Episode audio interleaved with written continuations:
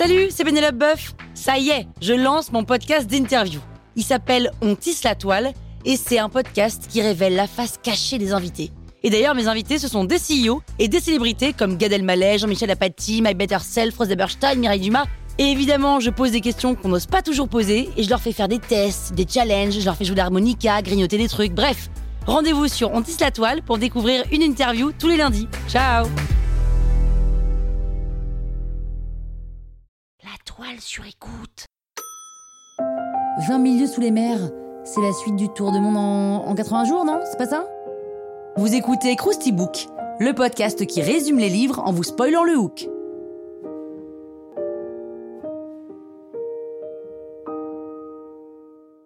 Allez, je vous rafraîchis la mémoire 20 milieux sous les mers, c'est un roman d'aventure de l'écrivain français Jules Verne, publié en 1869. C'est le cinquième livre le plus traduit au monde, puisqu'il l'a été en 174 langues. Autrement dit, 172 langues de plus que je parle. Mais bon, on n'est pas là pour parler de moi.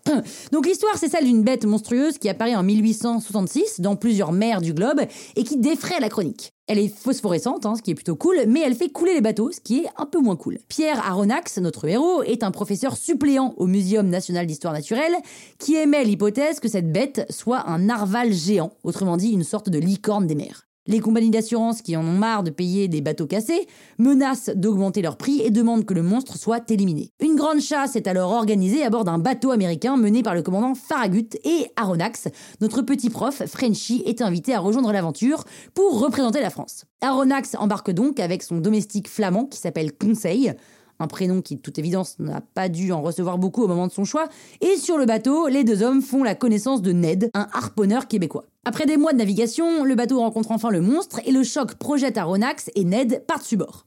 Aussitôt, Conseil se jette à l'eau pour sauver son maître. Et on se retrouve avec trois hommes qui échouent sur le dos du monstre, qui est en fait un sous-marin.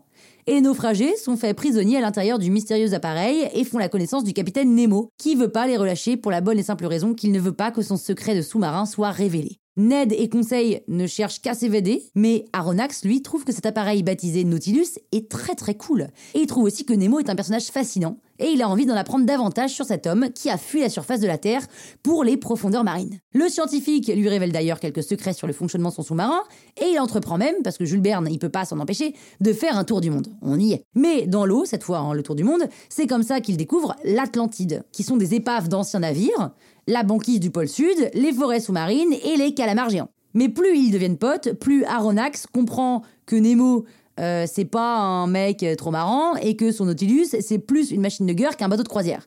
Et il se venge de ses souffrances survenues sur la Terre en détruisant tout ce qui vient de là-bas. C'est ça qu'il fait en fait. Et Aronnax, Ned et Conseil décident alors de s'échapper en embarquant à bord d'une chaloupe, ce qui n'a rien à voir avec un félin détective, et accostent sur une des îles Lofoten. Voilà, comme d'hab, Jules Verne nous a embarqués dans ses aventures, comme d'hab, il a fait plein de recherches scientifiques pour coller au plus proche de la réalité, et il va même jusqu'à écrire un roman d'anticipation parce que à l'époque, aller aussi profond, c'était pas encore possible.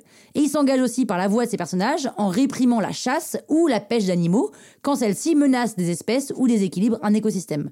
Bref, Jules Verne a un coup d'avance, encore une fois, et peut-être même 20 000 coups d'avance. Bah voilà, en tous les cas maintenant, vous pouvez faire croire que vous avez le bouquin. Croustille, hein? La toile sur écoute.